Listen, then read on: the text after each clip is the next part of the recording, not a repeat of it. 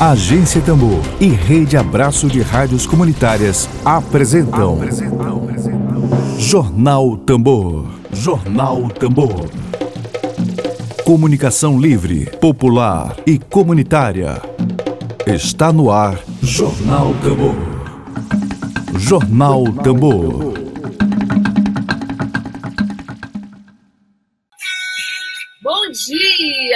Muito bom dia para você. Bom dia, Cecília Álvares. Muito bom dia para você, bom dia a todos e a todas que nos acompanham. Bom dia, boa tarde ou boa noite, dependendo da hora que você vai assistir a essa transmissão. Estamos começando agora o jornal produzido pela Agência Tambor, esse coletivo de comunicação que é pioneiro no Maranhão em defesa da comunicação pública, em defesa do interesse público, da democracia brasileira, da saúde desse país.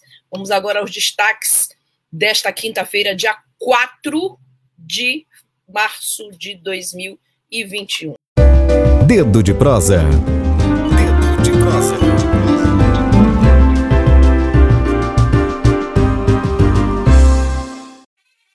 Bom, hoje, dia 4 de março de 2021, quinta-feira, a agência Tambor recebe o pastor evangélico há 30 anos, ele tem MBA em liderança cristã pela Faculdade Teológica Sul-Americana. Ele é pastor da Igreja Evangélica Casa do Senhor. Estou aqui recebendo o pastor Tomás de Aquino. Pastor, você consegue me ouvir? Porque eu não consigo vê-lo. Acho que estamos com algumas dificuldades de conexão aqui com o pastor Tomás. Vou pedir meu auxílio imprescindível aqui da Lívia Lima, que é quem opera, quem coordena tecnicamente a transmissão aqui da agência Tambor. Enquanto isso, nós vamos trazer para você mais informações e mais notícias que estão chegando aqui agora, direto para a agência Tambor. Bom, temos mais destaques aqui para você. Nós temos aqui ah, o caso que repercute hoje em todo o Brasil, que é a compra da mansão em Brasília pelo senador Flávio Bolsonaro, filho do presidente da República, Flávio Bolsonaro. É, foi a vigésima transação imobiliária feita pelo senador Flávio Bolsonaro em 16 anos. Flávio Bolsonaro, em 16 anos, conseguiu fazer 20 transações imobiliárias, uma atuação até melhor do que a dele como parlamentar neste país. E a, a compra e venda de imóveis é, é um dos investimentos privados feitos pelo senador, que, segundo ele, explicariam o aumento de seu patrimônio ao longo da vida pública. O Ministério Público do Rio de Janeiro, contudo, afirma que ao menos duas transações feitas em novembro de 2012 foram usadas para a lavagem de mais de 638 mil reais, obtidos por meio de um esquema de rachadinha em seu antigo gabinete na Alerj, Assembleia Legislativa do Rio de Janeiro. Investigadores apontam ainda suspeitas sobre outra atividade privada do senador, que é uma lojinha de chocolates, não tão lojinha, porque uma loja de chocolates num shopping no Rio de Janeiro é um investimento bem considerável que ultrapassa um milhão de reais para você montar hoje uma loja de chocolates, uma franquia de chocolates em um shopping do Rio de Janeiro, que, como sabemos, o Rio de Janeiro é o estado brasileiro que tem um metro quadrado mais caro do Brasil. Você comprar um imóvel no Rio de Janeiro, como senador especialista em fazer transações imobiliárias, é o metro quadrado mais caro do Brasil, mais caro que São Paulo, mais caro do que todos os estados brasileiros. Então, o Ministério Público suspeita que essa empresa de chocolate ajudou no ocultamento do desvio de um milhão e meio na, no esquema chamado de rachadinha, apelidado de rachadinha. O estabelecimento foi fechado mês passado, depois de amplas denúncias, foi fechado pelo Flávio Bolsonaro, o filho do presidente, também saiu agora entrar no ramo. Opa, já estou com o pastor aqui. Pastor, que bom é, a sua presença hoje aqui. Eu vou novamente lhe apresentar. É, é, uma, é um grande prazer recebê-lo aqui hoje, no dia 4 de março de 2021. Nosso quadro de entrevistas é com o pastor evangélico é, Tomás de Aquino, ele é pastor há 30 anos, ele tem MBA em Liderança Cristã pela Faculdade Teológica Sul-Americana e é pastor da Igreja Evangélica Casa do Senhor. Seja muito bem-vindo, bom dia, saúde. Bom dia. Você está me ouvindo bem? Muito bem, agora sim. Ah, então tá, tá tudo ótimo. Que bom, é prazer estar contigo aqui novamente, né? Já tivemos é, outras novamente. vezes. Novamente, isso. Não é a primeira vez. Que bom. É. Bom, pastor, antes eu queria lhe pedir permissão para ler o comentário do Emílio Azevedo sobre essa denúncia que chegou até nós. Não é denúncia, na verdade é uma opinião, porque é um decreto governamental que penaliza municípios. O Emílio Azevedo comenta que só tem um detalhe em relação aos prefeitos. Nem todos, né, Emílio, são aliados do governador Flávio Dino. As prefeituras são entes federativos. No Maranhão, a vacina chegará à população através das 217 prefeituras. É assim em todo o Brasil. Bom, nós só lemos o comentário do ouvinte. Nós não fomos nós que dissemos que os prefeitos eram aliados do governador, mas é alguém que se preocupa, porque no final das contas, quem fica penalizado com o não envio de vacina é a população, não é o prefeito, é. tá? Então, é uma medida, inclusive, para coibir eventuais desvios de recursos ou então eventuais negligências no combate à Covid. Mas vamos falar agora com o pastor Tomás de Aquino. Pastor, muita alegria vê-lo com saúde e contribuindo com esse debate. Graças a Deus. Já foi vacinado ou não? Ainda não, ainda não chegou a minha, minha hora. Chegou a sua vez. É, tá, tá certo. É, expectativa grande. Pastor, a gente começa é, esse debate sobre a, o avanço da pandemia da Covid, os cultos religiosos. Há muita, muita polêmica, muita controvérsia em torno desse tema. O governador de São Paulo, por exemplo, considerou cultos religiosos como atividades essenciais. É, já, já aqui no Maranhão, qualquer tipo de reunião é, já não vai poder ser realizada, e reunião inclui-se né, inclui cultos, reuniões incluem cultos religiosos. Queria começar pedindo a sua opinião sobre a realização de cultos religiosos. Queria saber a sua opinião, se o senhor considera atividades essenciais culto, a, cultos religiosos para que eles não sejam realizados. Qual é a sua opinião? Minha irmã, nós estamos desde o dia 22 de março do ano passado online nós fizemos presencial apenas dois meses, no final de novembro, novembro, que as coisas estavam melhorando, aí nós fizemos este, demos esse passo com muitas restrições e havia, bem poucas pessoas, nós nunca tivemos mais do que 60 ou 70 pessoas. Mas quando nós vimos o quadro se agravar, paramos novamente, estamos online. Eu entendo que o que Dória fez lá em São Paulo é uma pressão dos líderes.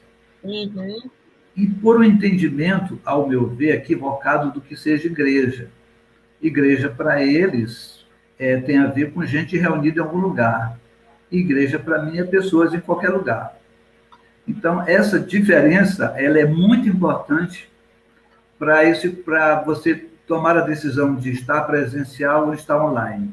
Eu entendo que a necessidade agora é de respeito ao outro. Porque o evangelho nós temos dois mandamentos, amar a Deus e o outro. E se a gente, na verdade, um, se eu não amo o outro, eu não amo a Deus. Então, amar o outro agora é usar máscara, amar o outro agora é se manter de alguma forma distante para que não haja contaminação, praticar as suas higienes e etc. E, e, e agora, especificamente, fazer um lockdown pessoal. Então, para mim, esse é o evangelho. Por isso lockdown pessoal, pastor. É. Gostei muito dessa, dessa sugestão. Vamos adotar o lockdown pessoal. Muito bom. Eu já fiz isso aqui em casa. Outro dia, o nosso lockdown está feito, né? Então, eu entendo que há uma pressão muito grande dos pastores, e claro que não todos, né? Porque, é assim, talvez seja um juízo que eu faço de alguns, né?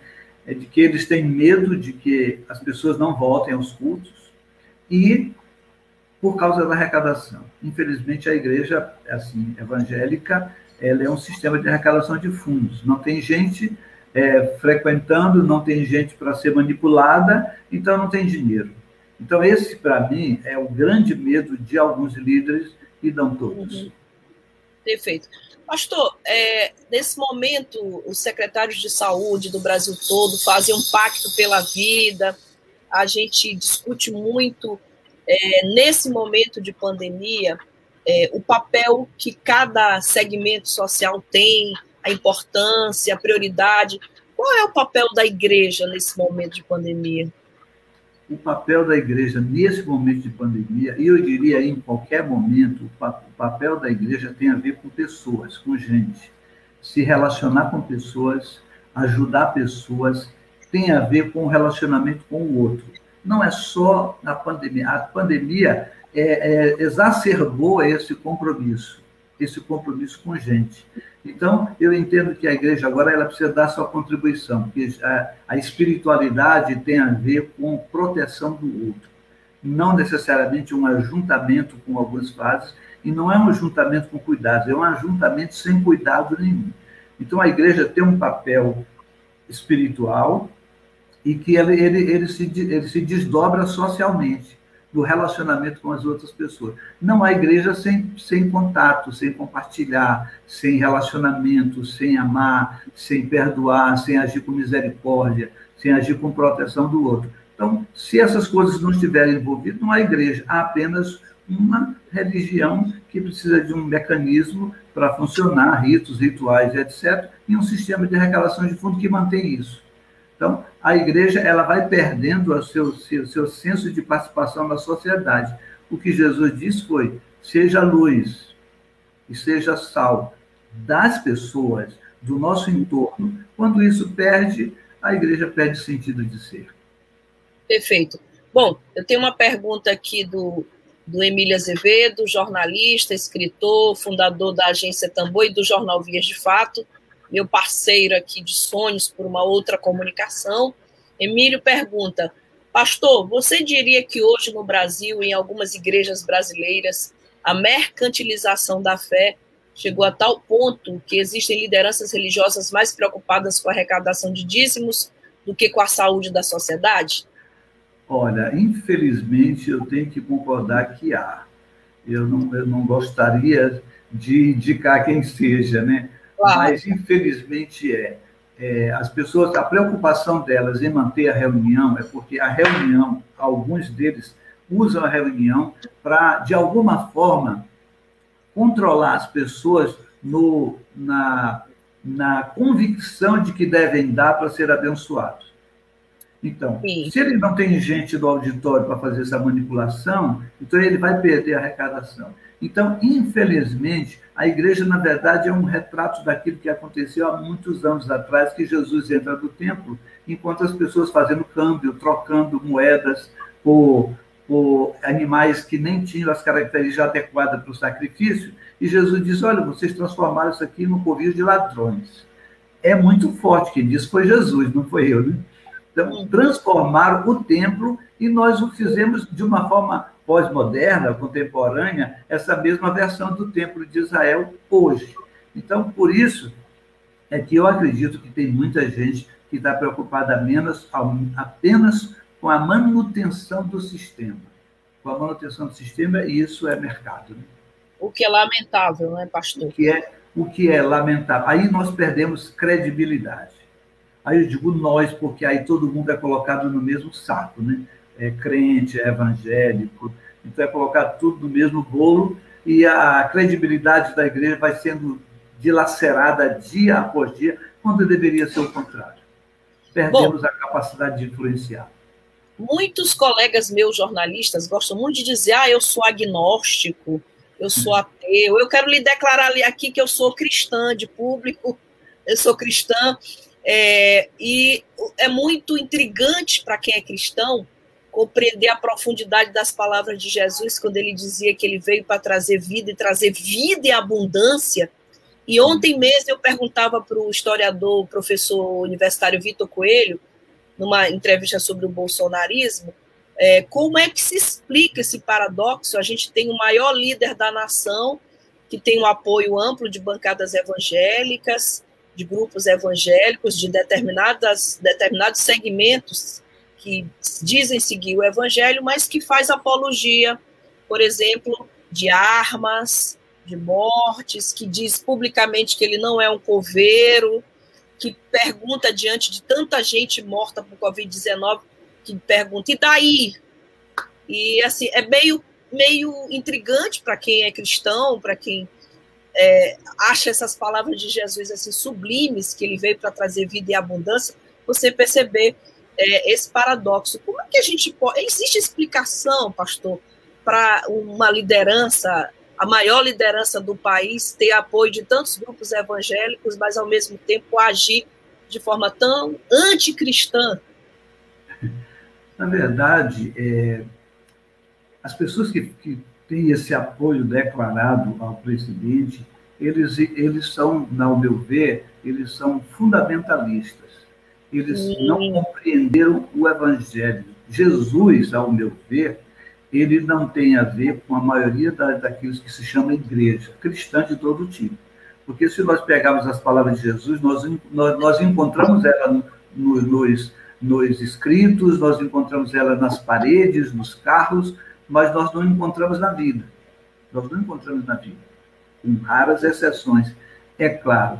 Então, como o sistema precisa ser mantido, então eles usam palavras é, conforme a sua religião, o seu entendimento, e por causa disso, eles, eles apoiaram uma liderança que se dizia é, cristã, que iria trazer uma espécie de moralidade na sociedade. Isto é o fundamentalismo.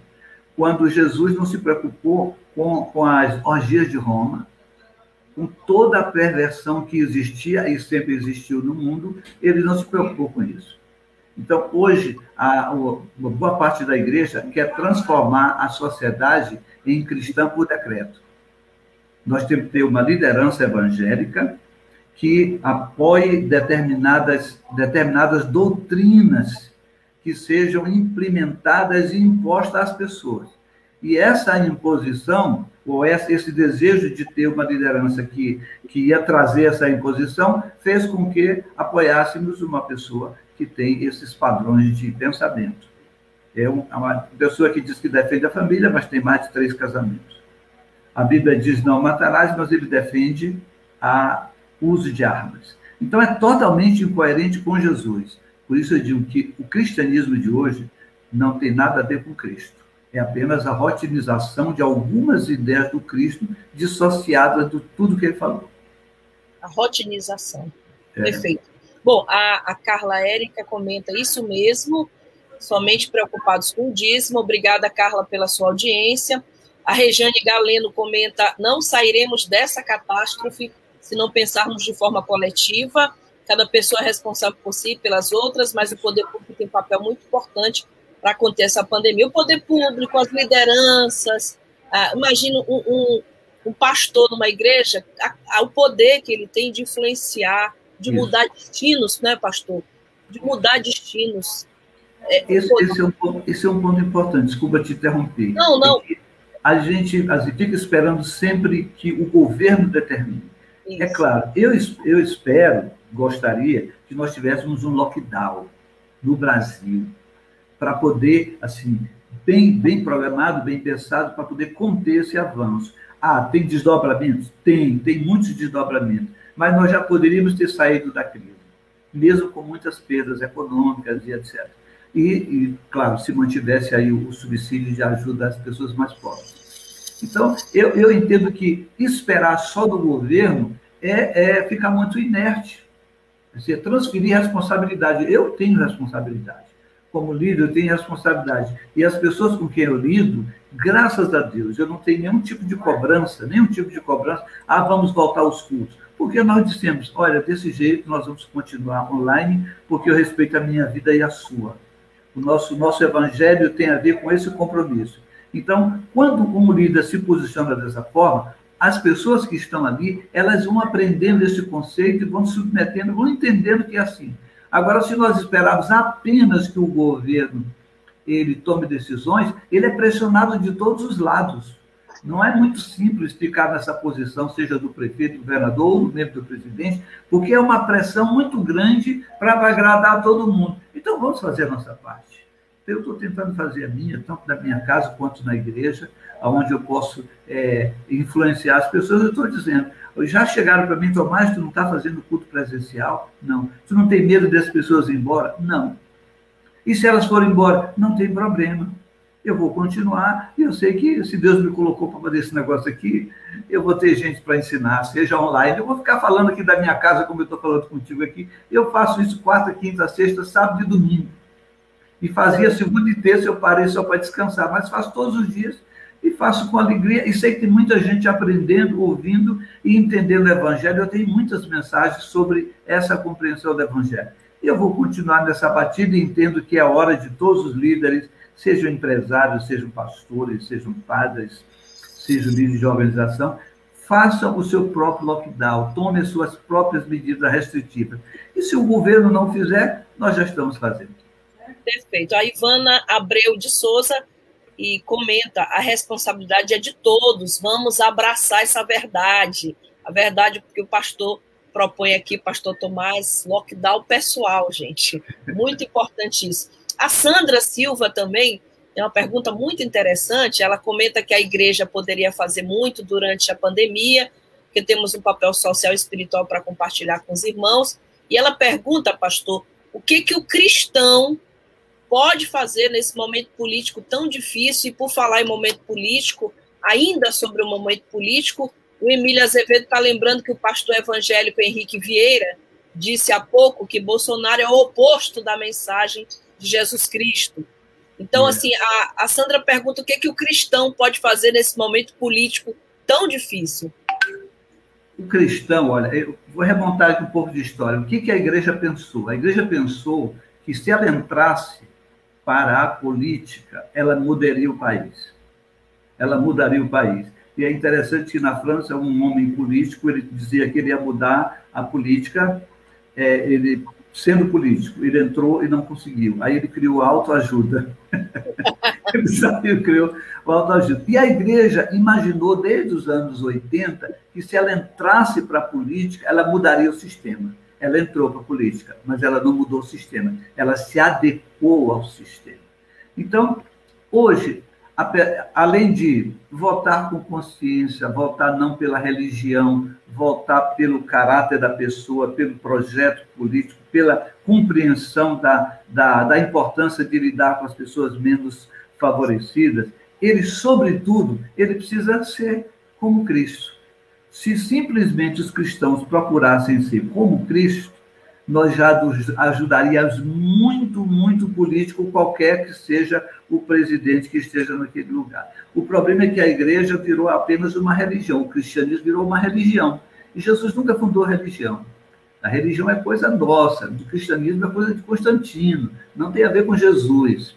Então, se os cristãos de fato fossem como Cristo, a gente aprenderia a saber o que é perdão, o que é reconciliação, o que é misericórdia, o que é tolerância, o que é compartilhar os seus bens, o que é amar. Aí a gente influenciaria em muito a sociedade, apesar do sistema político implantado e vigente. Perfeito. Eu lembrei agora, não consigo lembrar de um filósofo, lembrei da frase, mas não lembro do filósofo que perguntaram quem é o outro, e ele respondeu: não existe outro não lembro bem quem era. O outro somos nós, né? Essa grande teia da vida do Fritjof é. Capra, né? É a teia da vida, não existe o outro, o outro somos nós. É o que está lembrando agora a Dorian, a Isabel Azevedo, que diz assim: Bom dia, amigos, excelente tema. Precisamos entender que o outro é responsabilidade minha enquanto cristão. Muito Sim. bom, obrigado. Obrigada, Isabel. Obrigada, Dorian, pela tua presença hoje. Ele, ela diz ainda, pastor, que cristianismo não é atitude, não é mera retórica. E é por isso que a Charlene está dizendo: esse é meu pastor, Charlene Marta. As ovelhinhas do, do pastor já estão aqui se manifestando. Esse é o meu pastor. Pastor, assim, eu recebi denúncias, eu entrevistei duas professoras universitárias recentemente falando sobre vacinação de indígenas, e inclusive elas montaram um, um site chamado Covida, um, um perfil no Instagram, e recebi algumas denúncias de que, por exemplo, indígenas é, é uma situação extremamente abjeta. Indígenas no Maranhão estariam sendo orientados por pastores, eu não sei exatamente qual era o segmento religioso, o segmento da igreja evangélica, mas é, pastores que diziam não se vacine, que vacina é coisa do diabo, do demônio, é, que isso tem acontecido com muita, muita, muita frequência. Infelizmente, a gente não pôde apurar, porque o nosso dever profissional é ir lá apurar, saber onde é que foi, mas nós recebemos muitas informações. E, assim, um pastor que toma essa posição de dizer para o indígena não se vacinar, ou para qualquer um que seja, não se vacine, que a, que a vacina é coisa do demônio. É, é difícil crer, pastor, que ainda exista líderes religiosos com essa postura. Como é que a gente explica esse tipo de coisa? A ignorância. Total, né? A ignorância, ainda como diz o ditado popular, extravanca o progresso. Né? a ignorância. Nós estamos vivendo, assim, a igreja já foi a igreja já foi a detentora de todas as respostas, inclusive acima da ciência, há milênios aí atrás. Só que isso foi mudado, graças a Deus, por isso se compreendeu que, que a igreja, Deus não tem todas, a igreja não tem todas as respostas acima da ciência. A ciência é muito importante. Então, algumas pessoas acham que a fé e a ciência são excludentes. Elas, se tem uma, não tem a outra, né? Então, é. eles, eles preferem o fideísmo. Eu, eu, eu adoto a fé e excluo a ciência. Então, infelizmente, algumas pastores que fazem isso são, de fato, ignorância no sentido de não saber, de ter sido mal ensinado. E eles repetem alguma coisa que lhe foi dita como se fosse a grande verdade. Outros, talvez, tenham uma má intenção por trás. Eu prefiro achar que há muita ignorância e que é preciso. Aí vem, a Bíblia diz que o povo está sendo, é, sendo destruído por falta de conhecimento dos líderes. Não é do povo, é dos líderes. Quando o líder conhece, ele ensina. E ele ensina, as pessoas aprendem. Não como uma imposição, mas, sobretudo, pelo viver. Se o que o líder ensina é, for visto na sua vida, isso tem uma capacidade de compreensão do outro muito grande. Infelizmente, essa, essa, esse testemunho do viver, nós estamos muito carentes deles. Então, se os líderes começarem a ensinar e viverem, nós vamos entender que o povo vai aprender e nós teremos, pelo menos na próxima geração, não nessa, né? Um povo que pensa diferente. Infelizmente, esse tipo de líder existe ainda hoje, mas é gente manipulada por mentes perversas e malignas, que ensinam de forma que valide o seu próprio desejo, seus próprios sonhos, né? Eu estou recebendo a confirmação aqui que existe gente em canal no YouTube falando que a vacina pró-Covid tem a marca da besta. É impressionante um negócio desse. Besta gente... que não vacina. Besta que não vacina, muito bom. Pô, pastor, gente... Esse negócio da marca da besta, olha, eu, eu brinco muito na, na igreja, eu falo na igreja, crente na gente, inventa muita coisa. inventa muita coisa. Então, já a, a, o besta, a besta já foi tudo. A besta já foi o cartão de crédito, por causa do código de bar. A besta já foi o computador. A besta já foi até a figura do Papa. a pessoa não respeita a, a autoridade religiosa, porque é, é diferente da dele. Então, a besta já foi tudo. A besta já foi outro dia Emmanuel Macron que ele era besta. Aí depois foi Obama, né? E agora é a vacina. Mas essa história da vacina é antiga, né? A é. vacina é. já, quando, quando ela começou lá no, no, na, no seu início, né? Que foi te extraído da vaca, a gente, quem, vai, quem vai se vacinar vira vaca. Hoje vira jacaré, vira qualquer é. coisa. Né? Mas não, infelizmente ainda nós ainda contamos com essa ignorância. Mas olha, gente, boa, vacine é. sim, sim.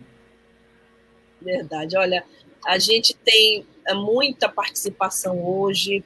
É uma maravilha que a presença hoje de tanta gente acompanhando a entrevista do pastor. O, o, o Ramos, eu acho que é Tenente Ramos, está é, tá aqui acompanhando e fez uma pergunta bastante interessante. Ele, primeiro, ele comenta que pensa é, que uma postura religiosa sendo levada para a política empobrece o ser político, como se refere Bertolt Brecht, diz o, o, o Ramos. Hum. penso que ser uma postura enviesada, é, eu não estou nem conseguindo ler, porque tem tanta gente participando, felizmente. E ele pergunta, pastor, pergunta, ele fala de ódio também, você desculpe a, a, a lentidão, porque é muita gente realmente participando. Eu estou aqui. Ele, ele comenta que impressiona e assusta o discurso de ódio desse governo, sendo apoiado por tantos evangélicos. Ele pergunta como mudar. Essa pergunta merece assim um seminário. A gente chamar o pastor Tomás novamente aqui. Como mudar, pastor, a cabeça de fundamentalista? Não deve ser olha, fácil. É. Deus, olha, o que eu, eu, eu vi uma frase de Agostinho que diz assim: A tua palavra feriu meu coração. Os fundamentalistas, a palavra feriu só, só a mente, mas não o coração ele aprendeu intelectualmente algumas verdades, admitiu que seja assim, porque isso lhe favorece. O fundamentalista é geralmente alguém que toma as suas verdades que lhe favorece. É aquele tipo de pessoas que acusa o outro para poder esconder o seu próprio mal. E eles se satisfazem em saber que alguém é pior do que ele. Então, eu diria que para curar a mente de um fundamentalista, é preciso ele ter uma conversão verdadeira é preciso que a verdade de Jesus não faça parte apenas do seu intelecto, faça parte da, da sua vivência, do seu andar, do seu falar, do seu tocar, do seu sentir, se relacionar com as pessoas. Caso isso não aconteça, aí eu não sei que tipo de solução poderia ser dado a esse homem Perfeito. ou essa mulher. Perfeito. Bom, Maurício Pires, obrigada, Maurício, comenta a igreja é lugar de refúgio nesse momento. Isso. A igreja, talvez a igreja interior, não é, pastor? A igreja que está dentro de nós, não a igreja física, né? Cabe manter distanciamento, reduzir a quantidade de pessoas nos cultos. A igreja também, as igrejas também devem ser usadas como local de vacinação. São 12 horas. Verdade, poderiam, né, ser local de vacinação. Sim. E o Emílio comenta, um conhecido meu, taxista morador do Saviana, me disse ontem que não vai se vacinar o pastor da igreja dele disse que vacina é um soro que não vale nada. Meu Deus do céu. Segundo a pregação desse pastor, a vacina seria o sangue de Jesus. É. E eu ouvi ontem, diz o Emília Azevedo, o ator Mário Gomes, ex-Globo, dizendo que a vacina tem um chip para controlar as pessoas. Olha, pastor, tem que orar muito, né? A vacina ter um chip é demais, né? É, é aí, aí, a gente tem coisas que a gente não tem nem o que falar, porque é, a, então a, ignorância a gente ainda está dominando o nosso, nosso mundo é, religioso, infelizmente. infelizmente. O político religioso é, é. lamentável. Bom, a gente. É porque o político, ele, o político ele se interessa por voto. E nada, nada mais dá voto dos cristãos do que a moralidade. Apostar na falsa moral. Se ele aposta na falsa moral, é por isso que eles são contra os, o pessoal de LGBT, eles são contra todas as, as, as religiões é, de descendência africana, porque isso dá um senso de ser maior do que eles. Então, quando eles apostam nisso, ainda que não creem, por isso que eu digo que são perversos, não creio dessa forma, ele tem voto. Então, o político sempre se aproveita dessa forma de agariar muito mais votos. Eu, eu, alguém falou sobre, sobre a participação evangélica na política, eu diria que não tem nenhum problema cristão, ou evangélico, católico, qualquer que seja, fazer parte da política, mas que seja como pessoa e não como instituição e que seja pessoal, ele seja porque ele tem uma consciência, não levando a sua instituição para lá, porque ele vai levar muitos interesses e que vão realmente esquecer os interesses da coletividade. Perfeito. Olha, pastor, essa sua entrevista hoje foi um verdadeiro serviço de utilidade pública nesses tempos de pandemia, além, claro, das palavras de alento, das palavras de ânimo para todos nós eu quero aproveitar agora esse finalzinho e pedir a sua mensagem final para todos que estão no YouTube, no Twitter, no Facebook. E daqui a pouquinho no Spotify você terá a entrevista do pastor na íntegra na plataforma Spotify. Você vai lá e coloca Tamborcast, você vai poder compartilhar e mandar somente a entrevista sem o jornal da Tambor todinho. Sua, sua mensagem final para nós. Queridos, eu quero deixar para vocês é, o viver de Jesus. Não há como nós possamos influenciar o sistema, as pessoas, se não for pela vida de Jesus. E a vida de Jesus foi uma vida de acolhimento. É preciso a gente aprender a acolher. Acolher não significa concordar, significa apenas acolher. Significa ter misericórdia do outro, agir com respeito, agir com tolerância e, sobretudo, agir com amor. A mensagem de Jesus é simples. Nós complicamos, os teólogos, na sua grande maioria, não todos, tem gente boa que é teólogo, complica muito a mensagem porque quando ele, ele, ele faz com que o conhecimento está nas suas mãos, ele controla as pessoas. E eu quero dizer para você que a mensagem de Jesus é simples: amai-vos uns aos outros como eu vos amei. Esse momento é o momento de maior possibilidade de nós demonstrarmos o nosso amor. E eu quero deixar para você essa mensagem de Jesus: amai-vos uns aos outros como eu vos amei. Grande Maravilha. abraço para você. Foi um prazer falar contigo aí, minha irmã. Querido, obrigada. Amor, o sentimento por excelência. Agradeço ao pastor que hoje nos trouxe tanto ânimo, tanto, tão necessário que estamos necessitados, que estamos de um ânimo, o pastor Tomás de Aquino nos trouxe. Bom, tenho que ler os comentários porque eu agradeço todos os dias em nome de deixa, toda a gente. Deixa eu só dizer uma coisa. Eu, olha, eu estou no, no YouTube, no meu canal, quarta, Opa! quinta, sexta e domingo. Quarta, quinta, sexta, sábado no Instagram e domingo no YouTube. No seu canal, canal do pastor Tomás. Tomás, Tomás de Aquino. Tomás, Tomás de Aquino. Aquino. Pronto. Pode procurar lá o Tomás de Aquino. E, do, e o Instagram é, é do, do, Forte Jovem da Igreja, Forte Jovem. A Instagram à noite, 18 horas. Pronto. Então, nós estamos por lá. Tá e lá. durante a semana, às 19 horas. Obrigada. Grande obrigada. abraço. Abraço. Obrigada, Cecília Álvares fala muito bom, pastor, a Ivana Abreu, verdade, a Carla Érica, excelente. Tem, o, o Ramos disse, adorei ouvir o pastor, parabéns ao Jornal Tambor e ao pastor. E a Sandra Silva, Deus abençoe sua vida e obrigada pelo ensinamento. E a Sandra fala: máscara em muita igreja é vista como falta de fé, ou seja, tem muita denúncia. Mas graças a Deus, agora usando o nome de Deus, elevando o nome de Deus, nós estamos hoje ouvindo uma mensagem maravilhosa para nos dar um pouco mais de ânimo e coragem. Obrigada, pastor, a todos e a todas. Um ótimo dia, uma ótima quarta-feira, muita fé para que a gente continue resistindo a essa Covid e a tudo que tem de, de ruim.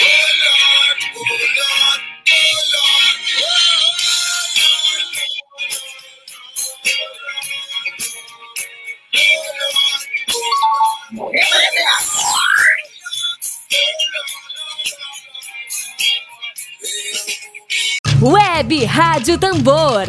A primeira rede de comunicação popular do Maranhão. Comunicação comunitária. Livre, alternativa e popular.